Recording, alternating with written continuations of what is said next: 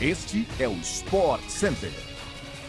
Um bom dia para você, fã do esporte. Chegamos com mais um podcast do Sport Center, que vai ao ar de segunda a sexta às seis da manhã, além daquela edição extra nas sextas-feiras à tarde.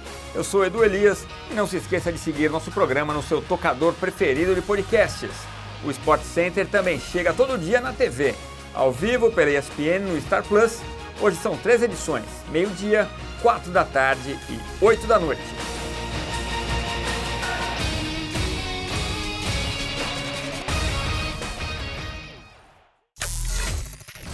Atlético Mineiro e Fortaleza já têm traçados os caminhos na Copa Libertadores de 2023. Estreiam na segunda fase. O Galo vai enfrentar o Carabobo da Venezuela. Já o Leão pega o Deportivo Maldonado do Uruguai. Os jogos estão marcados para as semanas dos dias 22 de fevereiro e 1 de março. Os brasileiros decidem em casa. O sorteio que definiu os confrontos das três primeiras fases da competição foi realizado nesta quarta-feira em Luque, no Paraguai, na sede da Comebol. Na terceira fase, caso avance, o Atlético vai encarar o vencedor do confronto entre Universidade Católica do Equador e Milionários da Colômbia. Já o Fortaleza, se alcançar a vaga, terá pela frente o ganhador de Curicó Unido do Chile e Cerro Portenho do Paraguai.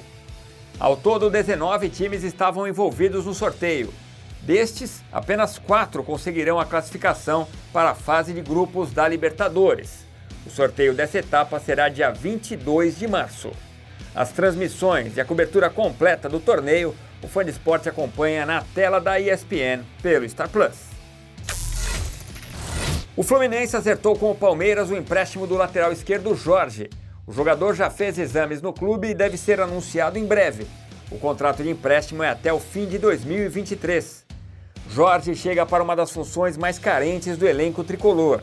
Durante a temporada, a lateral esquerda teve diversas improvisações, como usar o atacante Caio Paulista, por exemplo. Calegari, que é lateral direito, foi usado até se machucar. E o Flu terminou o ano com o jovem Alexander, que é volante e acabou de subir da base na função. O lateral esquerdo Jorge foi campeão brasileiro com o Palmeiras e participou de 24 jogos na temporada mas fez apenas nove partidas no Brasileirão. No segundo turno, entrou em campo duas vezes, na 28ª e na 36ª rodada da competição, entrando na etapa final dos jogos. Em maio, o lateral esquerdo foi ameaçado e teve o carro danificado por dois homens quando saía do centro de treinamentos do Palmeiras. Na ocasião, além do vidro do carro quebrado, Jorge também foi alvo de ofensas verbais. Ainda sobre o Palmeiras, o time recusou uma proposta do Vasco pelo meia Gabriel Menino. O time carioca, por meio dos representantes do jogador, sinalizou com a possibilidade de comprar parte dos direitos econômicos. O Verdão tem 80%, enquanto o Guarani os outros 20%. Os valores não foram divulgados. Fato é que a investida do Vasco não empolgou o Palmeiras, que vê em Gabriel Menino a possibilidade de uma venda futura por valores maiores do que os oferecidos. Segundo pessoas que trabalham com Gabriel Menino, além do Cruz Maltino, o jogador recebeu sondagens de outros dois clubes brasileiros e ofertas da Itália e da Rússia.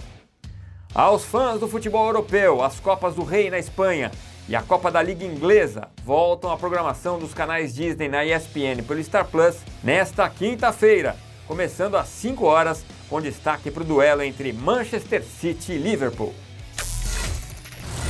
A Comebol sorteou nesta quarta os grupos do Sul-Americano Sub-20 e a seleção brasileira estará na chave A, contra Colômbia, Argentina, Paraguai e Peru. O torneio será realizado na Colômbia entre 19 de janeiro e 12 de fevereiro. Do outro lado se enfrentam Equador, Uruguai, Venezuela, Chile e Bolívia. E anunciou os convocados no último dia 8, com destaque para os atacantes Hendrick, de 16 anos, do Palmeiras, Marcos Leonardo e Ângelo dos Santos e Vitor Roque do Atlético Paranaense. Além dos meias Andrei Santos do Vasco, Vitor Hugo e Matheus França do Flamengo, além do zagueiro e capitão Robert Renan do Corinthians. O torneio será disputado em duas fases. A primeira com dois grupos de cinco seleções que se enfrentam, tendo uma folga entre essas datas. A do Brasil vai ser na segunda rodada. Os três primeiros avançam para o hexagonal final, que decide o campeão.